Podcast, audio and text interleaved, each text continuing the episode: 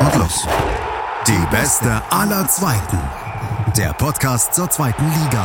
Auf meinsportpodcast.de. Herzlich willkommen zu einer neuen Folge vom Podcast Die Beste aller Zweiten. In dieser Woche ist ja einiges passiert in der zweiten Liga, vor allem im Tabellenkeller. Es gibt einige Trainerwechsel, über die wir gleich sprechen möchten, über einen Fall nämlich insbesondere, nämlich über Holstein Kiel. Und im zweiten Teil dieses Podcasts, da werden wir wieder, wie immer, auf das Topspiel des Wochenende blicken. Und das ist an diesem Wochenende der Hamburger Sportverein gegen den ersten FC Nürnberg. Aber nun fangen wir erstmal an mit Holstein Kiel. Und ich darf recht herzlich begrüßen hier Marc Drews vom 1912 FM, dem Holstein Kiel Podcast. Marc, grüß dich. Moin, moin. Hi, vielen Dank erstmal für deine Zusage, die du gegeben hast hier zum Podcast, sodass wir mal ein bisschen quatschen können. Erstmal über Ole Werner, später auch noch über ja, den Saisonstart und einen kurzen Ausblick wagen können. Montag wurde ja bekannt, dass der Trainer Ole Werner bei Holstein zurücktritt, dass er Holstein Kiel verlässt. Was war deine Reaktion auf dieses, auf dieses Statement? Ähm, ja, also als allererstes ganz großes äh, Scheiße, um ehrlich zu sein.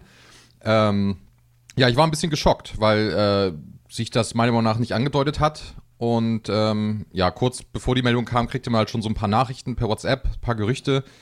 Ähm, und dann hat man halt noch gehofft, dass das vielleicht nur irgendwer so ein bisschen da verbreitet, um ein bisschen Unruhe zu schüren. Aber ja, als es dann offiziell war, war die Enttäuschung groß. Denn äh, ich glaube, Ole Werner passt sehr gut zum Verein und äh, hat ja auch gerade letzte Saison überragende Arbeit geleistet. Und ja, jetzt steht man so ein bisschen ähm, ratlos da, ne? Absolut. Über die, über Holstein sprechen wir natürlich gleich nochmal im, insbesondere auch über Ole Werner. Aber was ja schon auffällig ist, ich meine, bislang gab es noch keinen Trainerwechsel, weder in der Bundesliga noch in der zweiten Liga. Dann nun Anfang der Woche gleich drei. Denn neben Ole Werner gab es auch noch in Sandhausen einen Trainerwechsel. Dort ist, ist jetzt übrigens Alois Schwarz neuer Trainer zurückgekehrt. Und auch bei Erzgebirge Aue gab es einen Trainerwechsel. Spielewski wurde rausgeschmissen, dafür jetzt Interimstrainer Marc Hensel wieder da. Was meinst du denn? Warum ist das so ein Zeitpunkt, wo anscheinend irgendwie viele Trainer von sich aus gehen oder auch äh, ja, rausgeschmissen werden? Boah, das ist eine gute Frage. Ich glaube, äh, normalerweise sagt man ja immer so, man wartet ungefähr bis zum zehnten Spieltag ab.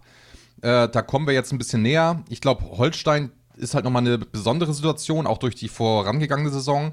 Bei Aue muss ich sagen, also ich habe ja das Spiel gesehen, äh, als die bei uns waren und wir 3-0 gewonnen haben. Das war halt schon äh, katastrophaler Fußball, der da gespielt wurde. Vor allem, wenn man halt guckt, wie Aue die Jahre davor sich entwickelt hat. Also da kann ich schon verstehen, dass man dann lieber früher die Reißleine zieht, weil halt wirklich, also mit so einem Fußball kannst du in der zweiten Liga nichts holen. Ähm, ja, und Sandhausen wundert mich tatsächlich ein bisschen, ähm, weil die konnten ja jetzt eigentlich nicht erwarten, unbedingt oben mitzuspielen und sind ja jetzt auch nicht irgendwie komplett abgeschlagen oder so. Ähm, ja, aber ich denke, es ist halt wirklich dieses, es geht auf den zehnten Spieltag zu und man hat jetzt Angst, in dieser engen Liga vielleicht irgendwie den Anschluss zu verlieren. Ähm, Wobei ja das eher dafür spricht, dass man noch Zeit hat, wenn es noch so eng ist. Aber ja, ich weiß nicht, ob da vielleicht dann auch irgendwie Sponsoren ungeduldig werden und so. Äh, schwer zu sagen. Aber ich glaube, das sind schon alles sehr drei, äh, drei alles sehr unterschiedliche Fälle. Das stimmt, ich denke auch über einen Kamm scheren kann man da garantiert mal gar nichts. Aber wenn man sich mal Holstein so ein bisschen anschaut, ich meine, am Wochenende gab es diese 0-3-Niederlage gegen Hannover, die auch, denke ich mal, auf jeden Fall bitter war für jeden Fan und auch für die Mannschaft, weil man eben wenig entgegenzusetzen hatte. Aber ich meine, es gab ja nach 10 Minuten diese rote Karte für Johannes Gelios und dann war ja das Spiel eigentlich gelaufen. Und deswegen kann man ja auch nicht sagen, dass den Trainer da auch in, in irgendeiner Art und Weise Schuld trifft. Was denkst du, warum tritt Ole Werner nun genau nach so einem Spiel, was ja einfach wirklich unglücklich gelaufen ist, zurück? Das ist ganz schwer zu sagen. Also ich glaube, dass das keine Kurzschlussentscheidung war. Ähm, ich weiß auch gar nicht, ob wirklich das Ergebnis gegen Hannover damit irgendwas zu tun hat. Also ich glaube es eher nicht. Äh, ich könnte mir auch vorstellen, dass er das äh, gemacht hätte, wenn wir vielleicht sogar gewonnen hätten. Ähm, das wird eine Sache sein, die schon länger in ihm reift und vielleicht ähm, dadurch, dass ja auch das Thema Vertragsverlängerung bei ihm anstand, ähm, dass er sich vielleicht gedacht hat, lieber jetzt den, den, die, den, ja, das, äh, dem ganzen Ende geben und äh, den Weg frei machen, um nicht, sag ich mal, irgendwie alles aufzuhalten und am Ende doch nicht zu verlängern und dann stehen alle irgendwie ein bisschen doof da. Ähm, ja, also wie gesagt, zeitpunktmäßig glaube ich, äh, ob das jetzt hätte auch eine Woche früher oder eine Woche später passieren können. Ich glaube, das hat jetzt nichts mit dem Hannover-Spiel zu tun, sondern ist eher eine Sache, die äh, länger gereift ist. Werner war ja vor der Saison auch bei dem einen oder anderen Erstligisten zumindest mal im Gespräch und auch bei Werder Bremen gab es da ja mal Gerüchte. Meinst du auch, dass es damit irgendwas zu tun haben könnte, dass man ihn eventuell bald in der ersten Liga sieht oder ist das viel zu weit hergeholt? Äh, ich glaube, das hat nichts damit zu tun. Also ich schätze ihn nicht so ein, dass er so eine Nummer irgendwie abzieht, um aus dem Vertrag rauszukommen oder sonst irgendwas. Ähm, Also ich glaube, sicherlich hatte er Anfragen letzte Saison und wenn er das gewollt hätte, hätte er das dann, glaube ich, auch machen können. Ähm, ich gehe eher davon aus, dass er sich jetzt erstmal eine Pause nimmt ähm, und ich hoffe, dass er wieder zurückkehrt als, als Cheftrainer irgendwo, ähm, denn er ist meiner Meinung nach ein sehr guter Trainer. Aber ich glaube nicht, dass er irgendwie jetzt was in der Hinterhand hat und sagt, äh, ich äh, spekuliere da rum und, und mache ein paar Sachen, damit ich da aus dem Vertrag rauskomme oder solche Geschichten. Äh, das glaube ich absolut nicht. Ich glaube, wenn da was wäre, wäre er auch absolut ehrlich und würde das einfach so sagen. Ja, Marc, im September 2019 begann ja die Amtszeit von Ole Werner in Kiel irgendwie ein bisschen komisch. Ich meine, der Kreis schließt sich jetzt so ein bisschen, weil das erste Spiel war gegen Hannover 96 eine Niederlage, nun schon wieder äh, gegen Hannover 96 Niederlage. Also da schließt sich irgendwo der Kreis. Aber lass uns mal ein bisschen, du als Holstein-Kiel-Fan, auf die Amtszeit zurückblicken. Was bleibt dir am meisten hängen von diesem Trainer und auch von diesem Menschen Ole Werner? Ähm, also erstmal, dass er den Verein in einer Phase übernommen hat, die sicherlich nicht einfach war. Er hat ja von äh, Schubert übernommen und da war die Mannschaft in einem katastrophalen Zustand. Ähm, er hat es dann geschafft, dass wir relativ sicher die Klasse halten. Und ähm, ja, letzte Saison hat dann ja quasi jeder mitbekommen. Ich meine, wir haben Bayern München aus dem Pokal geschossen, äh, sind ins Halbfinale des DFB-Pokals gekommen, knapp am Aufstieg gescheitert, äh, bis in die Relegation das geschafft, trotz zweier äh, Corona-Pausen. Also das war ja ähm, außergewöhnlich, was, was Holstein da abgeliefert hat. Und da hat er sicherlich einen großen Anteil dran. Ähm, ist natürlich mega schade, dass das alles oder fast alles ohne Zuschauer im Stadion stattgefunden hat, also gerade die großen Momente.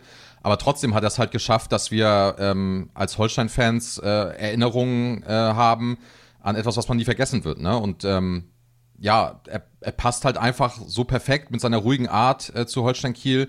Äh, wir durften ja auch schon im Podcast äh, zum Interview da haben und ist einfach ein komplett äh, Fußballbesessener Fußballfachmann, ähm, der aber alles mit der nötigen Ruhe angeht. Und ähm, ja, und das sind natürlich so Sachen, ich meine, das Spiel gegen Bayern logischerweise und dann eben der Endspurt, das bleibt natürlich extrem hängen. Ne? So, und ähm, einfach schade, dass man den Weg nicht weitergehen kann. Das auf jeden Fall am Samstag beim Auswärtsspiel in Paderborn sicherlich auch eine ganz schwere Kiste. Paderborn ja derzeit richtig gut drauf, ist Tabellenführer, wird dann Co-Trainer, der bisherige Co-Trainer Dirk Bremser auf der Bank sitzen. Meinst du, könntest du dir vorstellen, dass er jetzt auch zum Cheftrainer wird oder ist das wirklich nur eine Interimslösung für ein, maximal zwei Spiele bis zur Länderspielpause und man sich dann in der Länderspielpause in Ruhe Gedanken macht? Was meinst du? Ähm, er darf gar nicht äh, länger machen. Also er darf 14 Tage, darf er die Mannschaft trainieren. Er hat nicht die nötige Lizenz. Äh, von daher muss äh, jemand anderes danach das übernehmen. Ob es jetzt jemand ist im Verein, der vielleicht Lizenz hat, vielleicht der Trainer von der zweiten oder so. Äh, ich hoffe natürlich, dass man bis dahin einen guten Kandidaten gefunden hat, aber natürlich sollte man sich Zeit lassen und äh, hoffentlich den richtigen finden. Ähm, aber Dirk Bremser wird das definitiv nur interimsmäßig machen. Mhm. Ansonsten äh, momentan ja im Gespräch Florian Kofeld. Was ist deine Meinung? Würde das passen? Könnte das sein, dass er der Nachfolger wird? Ich sag mal so, es würde passen, weil er auch so eine lockere, eher ruhigere Art hat, außer wenn jetzt das Spiel läuft, dann ist er ja auch ein bisschen aktiver. Ähm, also von der Art her würde das passen. Ich glaube auch von dem Fußball, den er grundsätzlich spielt. Das Problem ist nur, also ich mag ihn eigentlich auch sehr gerne, aber man hat irgendwie das Gefühl, dass sein, äh, ich sag mal, sein Image ein bisschen über der Leistung steht, weil auch wenn das natürlich nicht einfach war, der Job bei Bremen, aber ähm, richtig was gerissen hat er da ja halt leider auch nicht. Deswegen ist das schwer einzuschätzen, wie qualitativ gut er wirklich ist. Aber das gilt natürlich für viele Trainer. Es kommt immer ein bisschen auf die Station an, äh, bei der man ist. Aber grundsätzlich wäre das ein Kandidat, gegen den ich definitiv nichts hätte. Gibt es denn vielleicht einen anderen Trainer, wo du sagst, wow, ja, das wäre so meine Idealvorstellung, das ist irgendwie meine Wunschlösung oder bist du da eigentlich relativ offen? Ähm, ich bin da relativ offen. Was ich nicht verkehrt finden würde, wäre Hannes Drews. Ähm, der hat ja auch schon mal Aue trainiert und ist jetzt gerade beim HSV angestellt. Äh, hat halt auch eine Kieler Vergangenheit und ähm, wäre auch ein junger Trainer, das, das würde ich auch gut finden. Ich glaube, das würde auch passen. Ähm, ja, also das wäre so das, was ich mir wünschen würde. Es gibt natürlich, aktuell der Trainermarkt ist gut voll. Also da kann man sich äh, was Schönes rauspicken. Aber die Frage ist natürlich auch immer, was hängt da alles dran? Also wir haben ja auch ein, ein sehr ähm, eingeschworenes Team hinterm Trainer. Und wenn da jetzt zum Beispiel einer kommt, der sagt, nee, nee, ich brauche mein eigenes Team und die alle anderen müssen gehen, dann wird das zum Beispiel auch sehr schwierig. Also ähm, mit, mit Kohlfeld, Boll und so weiter. Das sind alles Leute, die ja auch beim Verein, denke ich, bleiben sollen und auch möchten.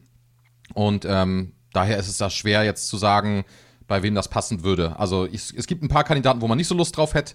Äh, ich sag mal, äh, Kauczynski äh, kursiert ja immer wieder, weil der mit Stöver schon öfter mal zusammengearbeitet hat. Ähm, das ist halt so ein Typ, den man irgendwie, ja, nicht so mit positiven Sachen in Verbindung bringt. Ja, verstehe ich, das stimmt, das äh, kenne ich sehr gut bei Markus Koczynski. Aber lass uns nochmal kurz auf den Saisonstart zurückblicken, der jetzt ja wirklich hinter Holstein liegt. Man hat sieben Spiele gespielt und ich finde eigentlich schon, dass da eine Entwicklung zu sehen war. Ich meine, die ersten drei Spiele wurden mit 0 zu 3 verloren, sicherlich dann auch verdient, weil man da einfach nicht gut äh, drauf war wenn man mal das eine oder andere Spiel ausklammert. Äh, danach gab es aber fünf Punkte in drei Spielen und damit einen klaren Aufwärtstrend. Und nun gab es dann irgendwie diese 0-3-Schlappe gegen Hannover, aber wie eingangs erwähnt, eben kann man die ja gar nicht richtig werten, denke ich mal.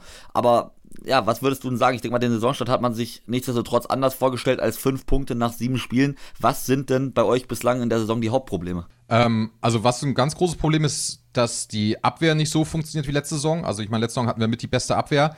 Und jetzt haben wir einfach so Probleme, dass äh, die Top-Stürmer des Gegners teilweise komplett freistehen, äh, was halt so unverständlich ist. Also gerade wenn man das Spiel gegen Schalke sieht, wo wir auch 3-0 verloren haben, aber eigentlich die bessere Mannschaft waren. Nur wenn du halt äh, zweimal Terodde komplett frei im 16er stehen lässt, dann macht er das Ding halt auch rein. Ähm, genauso der Ausgleich beim Karlsruher SC, wo man Hoffmann komplett frei im 16er stehen lässt. Also irgendwo haut er die Abstimmung hinten nicht so hin. Ähm, und das, obwohl wir ja von den Wechseln her kaum jemanden aus der Abwehr äh, verloren haben. Also ich meine, klar, Yannick Dehm ist gegangen zu Hannover 96, aber der war ja Außenverteidiger und auch zum Schluss nicht immer Stammspieler. Ähm, was da wohl am schwersten wiegt, ist, denke ich, der Abschied von Meffert, der mit einer der besten Sechser der zweiten Liga war. Ähm, ich denke mal, dass da vielleicht ein bisschen das von der Abstimmung her fehlt, aber ähm, ja, grundsätzlich ist es, glaube ich, etwas, was man in den Griff bekommen könnte, definitiv. Ja, jetzt wie gesagt, man steht auf Platz 15. Natürlich, die Tabelle ist natürlich auch noch mit Vorsicht zu genießen. Ich meine, es sind gerade mal sieben Spiele rum. Aber gehst du davon aus, dass in diesem Jahr wirklich Abschießkampf angesagt ist? Oder will man das noch nicht wahrhaben? Oder sagst du, man muss sich jetzt mal vergegenwärtigen, dass dieses Jahr es darum geht, die Klasse zu halten? Also was, was ist da dein, dein ja, inneres Gefühl, sage ich mal, als Fan? Ähm, ja, ist ganz schwierig. Also nach der letzten Saison ist es ja so typisch, dass die Mannschaft, die die Relegation vermasselt, dann oft äh, in so einen Negativstrudel reingerät. Das ist wäre Holstein nicht die erste Mannschaft. Ähm, deswegen grundsätzlich bin ich erstmal mit allem, äh, was Klassenerhalt bedeutet, äh, zufrieden. Vom Potenzial her haben wir definitiv mehr. Nur die Liga ist halt extrem stark. Und jetzt natürlich diese Unruhe mit dem Trainerwechsel ist sicherlich auch nicht äh, hilfreich wenn wir jetzt schnell einen Trainer finden, der passt und der das Potenzial der Mannschaft auch wirklich ausnutzt, ähm, dann glaube ich, können wir schon relativ schnell da unten rauskommen. Aber man muss natürlich die Realität ins Auge blicken. Wir stehen momentan unten dran und äh, müssen irgendwie erstmal da rauskommen, bevor man an irgendwas anderes denken kann. Von daher geht es jetzt erstmal darum, ein paar Punkte zu sammeln, um ein bisschen von da unten wegzukommen. Und dann kann man weiter sehen, wie sich die Mannschaft entwickelt. Ob man jetzt merkt, okay, das war einfach nur ein Fehlstart und jetzt läuft's oder ist da halt wirklich einfach mehr im Argen und äh, man muss vielleicht tatsächlich bis zum Schluss kämpfen? Ich hoffe aber, dass wir vielleicht doch noch äh, irgendwann mal eine langweilige Saison erleben und einfach irgendwo auf Platz 9 bis 10 eintrudeln. Das stimmt, sicherlich wäre das manchmal auch ganz gut, um dann eben nicht so diese Spannung zu haben und diesen ja, Kampf bis zur letzten Sekunde, sag ich mal. Du hast auch eben gesagt, es hat sich natürlich auch einiges verändert dieses Jahr im Kader. Ich denke mal, zumindest vom Namen her der prominenteste Neuzugang, Jan Fiete Arp. Was sagst du dazu? Also jetzt am Wochenende saß er erstmal lange auf der Bank, weil er eben auch angeschlagen war, aber ist er bislang eine Verstärkung? Ja, also würde ich schon sagen, wenn man ihn sieht, äh, die Anlagen sind da, er muss das halt nur dauerhaft abrufen und eben äh, von der Torgefahr vielleicht noch ein bisschen äh, zunehmen. Aber wenn man sieht, wie er spielt, wenn es denn mal läuft, sag ich mal, das ist natürlich immer schwierig auch zu glänzen, wenn es nicht läuft. Ähm, aber grundsätzlich sieht man schon, dass er ähm, sehr clever spielt, äh, den Körper gut einsetzt, immer ordentlich kämpft und ähm, ist ja nicht nur der einzige prominente Zugang. Also mit Skripski, Holtby und äh, nicht ganz so prominent, aber relativ teuer, äh, der Pichler, den wir noch geholt haben. Ähm, da haben wir schon ein paar Karäter, die, wenn sie in bester Form sind, definitiv äh, im, der, im oberen Regal der zweiten Liga spielen, wenn nicht sogar eher äh, Erstliga drauf haben. Aber das muss halt irgendwie zusammenwachsen. Ne? Absolut. In den nächsten Wochen geht es dann ja jetzt, wie angesprochen, erstmal nach Paderborn. Danach kommt Hansa Rostock und es geht nach Ingolstadt. Das sind sicherlich Gegner, wo man sich einiges an Punkten ausrechnet und danach sind ja zehn Spieltage rum. Also diese drei Spiele, Marc, was sagst du? Wie viele Punkte hättest du da gerne? Im Optimalfall äh, würde ich sagen, dass wir vielleicht dann sechs Punkte danach haben, weil jetzt gegen Paderborn nach der Nummer, ich meine, wäre cool, wenn wir da was holen, aber da ist erstmal nicht von auszugehen in der aktuellen Situation. Und wenn man dann vielleicht passend mit dem neuen Trainer gegen Rostock und Ingolstadt gewinnt, das ist ja, sollte auf jeden Fall vom Papier her machbar sein, äh, dann wäre das natürlich auch ein super Start für den Trainer. Ne? Und äh, das würde uns, glaube ich, dann auch langfristig helfen, um einfach dieses Selbstbewusstsein wieder ein bisschen zu haben und dann unser Spiel auch wieder durchzuziehen und dann hoffentlich langfristig äh, erfolgreicher zu sein. Dein Tipp jetzt erstmal für das Spiel gegen Paderborn? Tippe mal äh, 3-1 für Paderborn. Wenn ich, also ich tippe ungern gegen uns, aber äh, alles andere wäre aktuell halt unrealistisch und das, das finde ich dann auch Quatsch. Ja, okay, also warten wir es mal ab. Ich denke mal, da kannst du dich dann ja nur positiv überraschen lassen, wenn du, wenn das erstmal dein Tipp ist. Aber erstmal wirklich vielen Dank hier für deinen Besuch bei uns im Podcast, Marc. Dankeschön, war sehr cool auch mal ähm, zu hören, was du so zu der, äh, zu dem Rücktritt von Ole Werner sagst. Dankeschön. Ja, sehr gerne. Freut mich, äh, dabei gewesen zu sein. Und nach der Pause geht es dann hier gleich weiter mit dem Topspiel zwischen dem Hamburger Sportverein und dem ersten FC Nürnberg. Schatz, ich bin neu verliebt. Was? Da drüben. Das ist er. Aber das ist ein Auto. Ja, eben. Mit ihm habe ich alles richtig gemacht. Wunschauto einfach kaufen, verkaufen oder leasen. Bei Autoscout24. Alles richtig gemacht.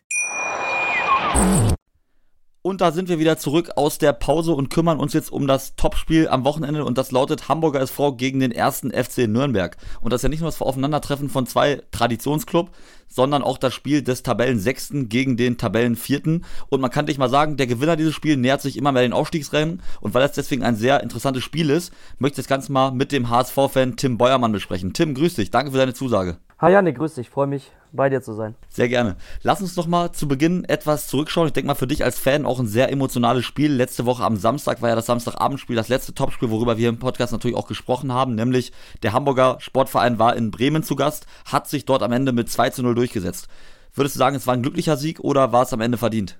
Das ist eine sehr gute Frage. Ich habe mir da die Frage nämlich lange auch gestellt nach dem Spiel. Und ich bin aber der Meinung, irgendwie sowohl als auch. Also aufgrund der ersten Halbzeit denke ich, es war schon irgendwo verdient, äh, weil der HSV dort auch sehr souverän und mannschaftlich geschlossen auch agiert hat. Mutig.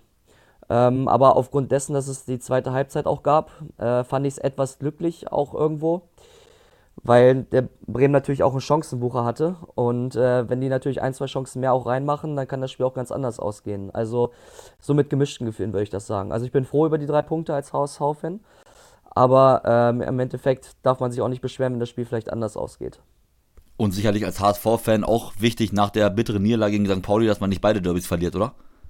Ja, das stimmt auf jeden Fall. Und äh, auch in der Vergangenheit, ich bin ja auch schon länger HSV-Fan, wenn man an die Papierkugel denkt und diese ganzen Spiele, die in der Vergangenheit auch waren, hatte ja Bremen auch das, oft das bessere Ende für sich und war mal ein schöner Moment, ein Derby auch zu gewinnen, ja. Das glaube ich dir sofort. Lass uns noch mal kurz auf den Spielverlauf ein bisschen schauen, Tim, denn es war ja wirklich einiges los. Ne? Vor allem kurz vor der Pause gab es ja einige strittige Situationen. Duxch kann, muss einen Elfmeter bekommen, da frage ich dich gleich nach deiner Meinung zu. Und dementsprechend hätte es auch eine gelb-rote Karte gegen den HSV-Verteidiger Schonlau geben müssen eigentlich. Weiser stellt sich beim Duxch-Freistoß in die Mauer, weshalb dieser nicht zählt, weil Duxch hat ihn reingeknallt. Und ja, dann kam es natürlich, wie es kommen muss. Der HSV erhöht vor der Pause noch auf 2 zu 0. Das heißt wirklich maximal bitter gelaufen für Werder. Aber jetzt frage ich dich, das war ja so ein bisschen die Szene des Spiels, weil Werder ja auch durch den Platzverweis von Christian Groß früh in Unterzahl war. Muss es gegen Duxch Elfmeter geben und somit auch den Platzverweis für den HSV? Was sagst du als HSV-Fan? Ähm, also aus Fansicht war ich natürlich froh, dass das nicht passiert ist. Ähm, aber sagen wir mal so, ähm, ich fand die äh, Situation zumindest unglücklich. Äh, man darf sich nicht beschweren, wenn es gepfiffen wird. Ähm, Im ersten Moment habe ich auch selbst gesagt, klarer Elfmeter. Ähm, nach Ansicht der Bilder bin ich der Meinung, ist es beides möglich, weil Duxch ist natürlich auch ein Fuchs. Der macht das natürlich auch ganz gut. Schonlau stellt sich natürlich auch ein bisschen doof an. Äh, ich finde es aber interessant, dass es nicht gepfiffen wurde. Also da muss man das auch in der Hitze der Situation auch mal betrachten. Da muss man den Schiri auch mal loben, dass er sich davon nicht hat leiten lassen. Ähm, also ich sag mal so, ich bin äh, froh, dass er nicht gegeben wurde, aber ich hätte mich auch nicht beschwert, wenn er hätte, also wenn er gegeben worden wäre. Also unterm Strich dann sicherlich etwas glücklich, zumindest für den HSV, dass es eben hier keinen Elfmeter gab. Ich denke mal, so kann man zusammenfassen. Und jetzt lass uns dann mal über die Ausgangslage sprechen, denn durch diesen wichtigen Sieg, den man eingefahren hat, ist man ja erstens an Werder Bremen vorbeimarschiert in der Tabelle und hat zweitens den zweiten Sieg in Folge eingefahren. Meinst du, nach dem holprigen Saisonstart ist man jetzt angekommen in der Serie? Ähm, ja, ich denke schon. Ähm, aber ich bin natürlich auch ein gebranntes Kind, weil ich das natürlich aus der Vergangenheit kenne vom HSV, äh, dass immer viel äh, am Anfang auch euphorisch ist und äh, alles am Anfang immer gut läuft. Ich meine, wir sind jetzt das vierte Jahr, meine ich, äh, schon in der zweiten Liga mit dem HSV. Ähm, ich bleibe lieber erstmal ein bisschen skeptisch, aber positiv optimistisch, weil ich den, den Spielstil von Tim Walter auch ganz ansprechend finde. Ähm, wichtig wird, denke ich, sein auch eine mannschaftliche Geschlossenheit. Äh, das hat man besonders in der ersten Halbzeit gesehen. weil die Mannschaft sich da wirklich aufgeopfert hat und auch wirklich gewinnen wollte. Ähm, aber es gibt halt immer mal wieder auch Situationen, wo man halt merkt, die Mannschaft hat den Spielstil vielleicht noch nicht so hundertprozentig adaptiert. Und es gab auch viele Spiele in der, in der bisherigen Zweitligasaison, die hätten auch anders ausgehen können, also in beide Richtungen halt, ne? Also man hätte sich auch manchmal nicht beschweren dürfen, wenn da auch eine Niederlage bei gewesen wäre. Also ich würde mich freuen, wenn das, äh, wenn die Mannschaft so anschließen würde an die erste Halbzeit, weil dann denke ich, äh, sollte es eigentlich dieses Jahr mit dem Aufstieg auch klappen. Aber es war jetzt eine frühe Prognose, aber ich bin der Meinung, dann sollte es zumindest möglich sein vor dem Aufstieg kommt natürlich jetzt erstmal das Spiel gegen den ersten FC Nürnberg, beziehungsweise vom, bevor man dann darüber ähm, ja, weiter diskutieren kann, sage ich mal, was meinst du und wie wird das, was wird das für ein Spiel am Sonntag werden? Wie schwer wird diese Aufgabe, wie schwer wird die Nuss Nürnberg zu knacken für den HSV? Ich denke, das wird auch eine sehr schwere Aufgabe, denn äh, man muss ja auch bedenken, Nürnberg ist noch ungeschlagen, relativ stabil, wenige Gegentore. Ich glaube, die äh, mit Heidenheim zusammen die wenigsten Gegentore auch bekommen. Ähm, ich denke, das wird auch ein Spiel, das viel über die Mentalität kommt, wer weniger Fehler macht und wer äh, es einfach auch mehr will, hat, glaube ich, auch höhere Chancen, das Spiel dann auch für sich zu entscheiden. Du hast es eben schon gesagt, Nürnberg hat noch nicht ein Spiel der Saison verloren und ich meine, es gab ja mittlerweile schon immerhin sieben Spiele, das ist ja dann auch mal schon mal eine ordentliche, eine ordentliche Hausnummer, sage ich mal. Was macht die Franken denn so schwer zu bespielen, beziehungsweise was macht sie so stark und warum sind sie so schwer zu knacken? Ähm, ich denke, es liegt einerseits auch daran, dass sie eine relativ stabile Achse haben äh, die auch eingespielt ist, beziehungsweise mit Schindler haben sie dann auch Premier League-Qualität dazu bekommen, sind defensiv relativ kompakt, haben relativ gutes Umschaltspiel, also das, was auch, was äh, Klaus ja auch äh, eingebracht hat, ähm, haben viele Pressing-Momente. Äh, da sind auch Spieler wie Matenia dabei, die natürlich eine besondere Motivation haben mit einer HSV-Vergangenheit. Ähm, ja, haben auch eine relativ stabile Achse und halt viele junge Spieler drumherum. Also ein junger Sturm, jung und wild, aber andererseits auch Spieler, die ein bisschen das Spiel lenken oder auch da auch äh, Stabilität geben, zum Beispiel Schindler oder Mats Möller-Deli vorne. Also es wird ein sehr schweres Spiel ja, davon gehe ich auch aus, weil eben Nürnberg, wie gesagt, natürlich, sie gewinnen jetzt nicht zu, so allzu häufig, haben jetzt 1-0 gegen Rostock gewonnen, was sicherlich auch etwas glücklich war, aber zumindest sind sie mal wirklich sehr, sehr schwer zu schlagen, denke ich mal. Das kann man auf jeden Fall so sagen. Und was den HSV angeht, da muss man ja sagen, zu Hause hat man zwar noch kein Spiel verloren, jedoch auch erst eins gewonnen. Unentschieden gegen Darmstadt, unentschieden gegen Dresden, da hat man sich sicherlich mehr erhofft. Was, äh, warum tut sich der HSV denn zu Hause äh, so schwer? Ja, das ist eine gute Frage. Ich denke, das ist auch wieder so ein Fluch der Vergangenheit, äh, der noch nicht ganz abgelegt wurde. Also die Fans haben natürlich immer eine hohe Erwartungshaltung. Der HSV geht in jedes Spiel fast immer als Favorit und äh, die Fans erwarten natürlich immer hohe Siege und das prallt natürlich auch von der Mannschaft nicht so ganz ab. Äh, und der Spielstil von äh, Tim Walter ist ja auch so ein bisschen kontrollierte Kamikaze, würde ich das mal nennen. Also man will immer gefühlt ein Feuerwerk abbrennen ähm, und man möchte auch viel spielerisch lösen und hat viele Wechsel drin. Und da kann es natürlich oft, wenn das noch nicht so ganz adaptiert wurde von der Mannschaft, natürlich auch ähm, mit den Fans im Rücken, wenn man dann so übermotiviert ist, teilweise vielleicht halt dann äh, dazu kommen, dass man vielleicht sich leichte Kontertore einfängt oder leichte Gegentore bekommt.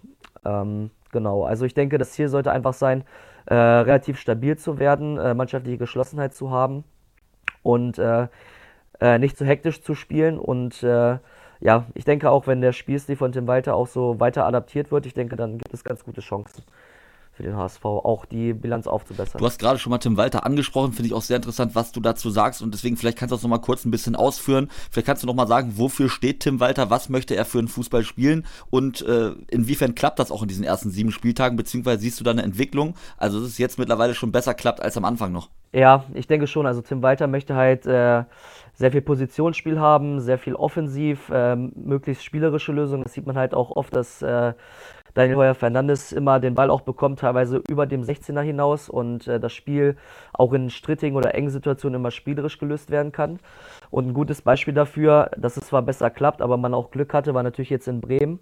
Ich habe mir das Spiel auch angeguckt und mir ist oft auch aufgefallen, ähm, dass man ein, zwei Situationen gerade zum Schluss, wenn vielleicht die Kraft nachlässt, die Konzentration, ähm, waren auch Situationen dabei, wo Bremen auch den Ball erobert, relativ weit vorne in Pressing-Situationen was, äh, denke ich, auch vielleicht äh, Nürnberg äh, dann äh, abliefern wird. Und da kann es dann auch schnell zu Gegentouren führen. Ich denke aber, dass die Mannschaft insgesamt es langsam besser versteht, den Spielstil, um, Spielstil umzusetzen. Und äh, ja, so viel also zum Trainer des HSV. Lass uns noch mal ganz kurz auf den Trainer von Nürnberg schauen. Du hast ihn eben schon mal angesprochen. Robert Klaus steht dort an der Seitenlinie. Was traust du ihm zu? Meinst du, er kommt auch aus der RB-Schule. Kannst du dir vorstellen, dass für ihn auf jeden Fall die Bundesliga drin ist mit dem FCN oder ohne den FCN? Oder vielleicht sogar noch mehr, dass er wirklich zu einem Top-Trainer werden kann? Oder ist das einfach zu früh? Sowas äh, kann man noch überhaupt nicht sagen. Was meinst du?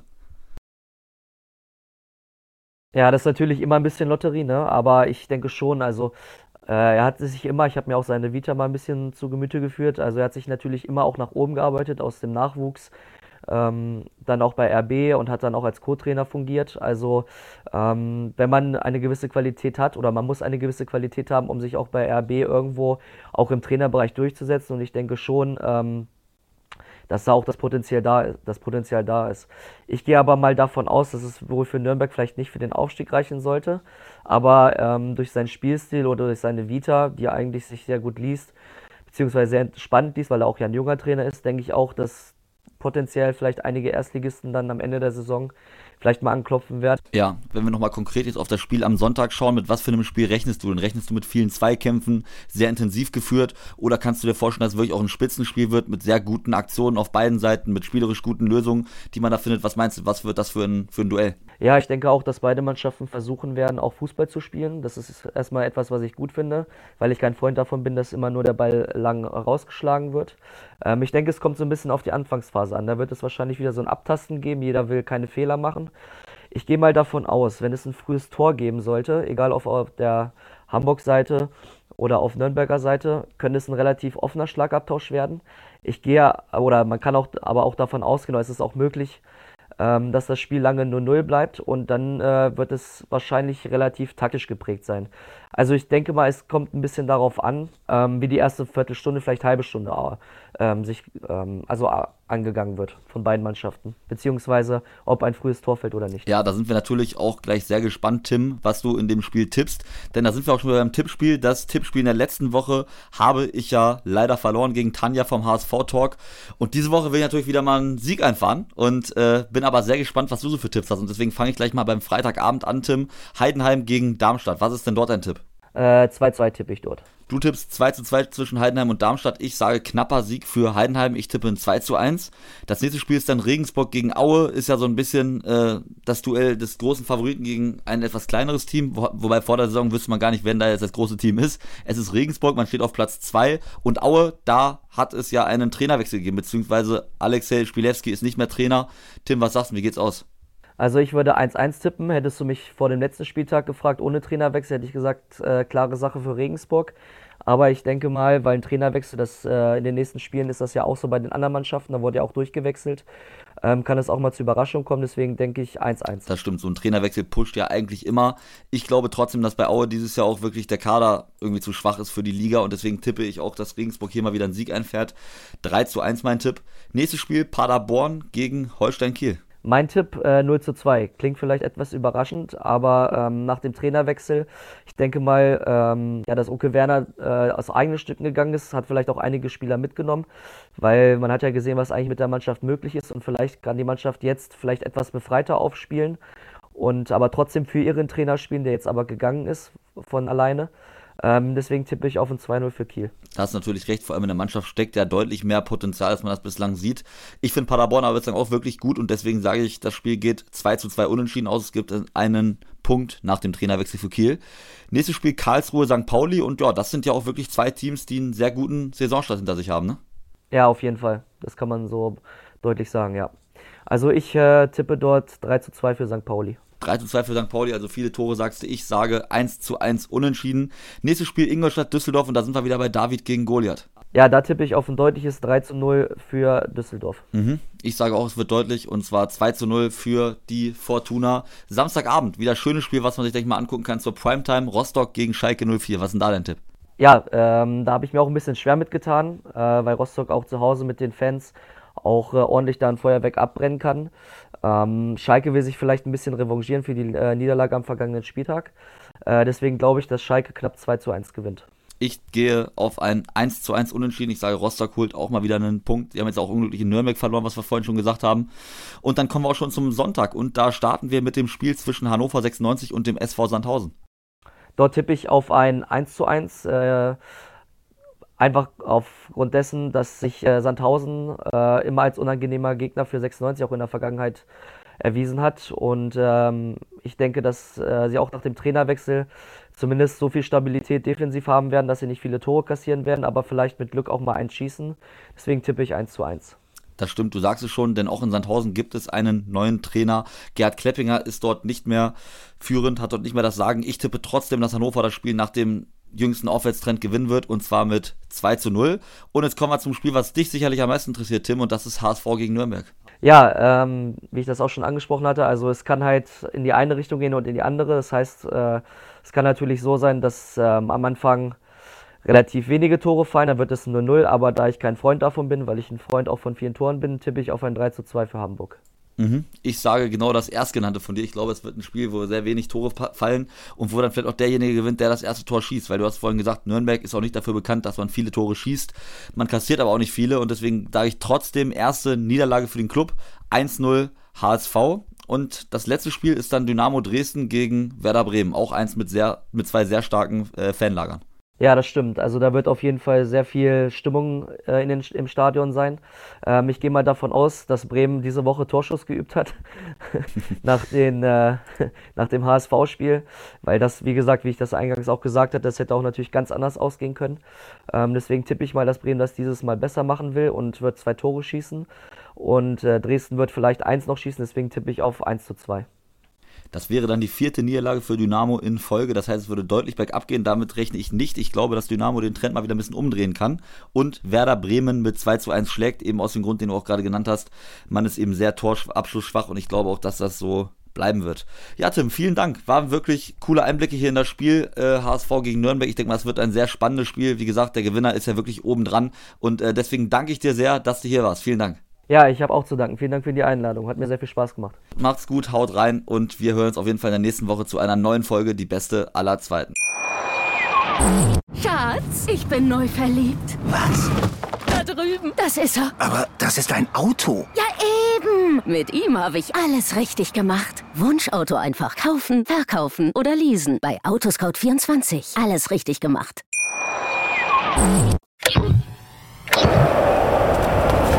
Los. Die beste aller Zweiten.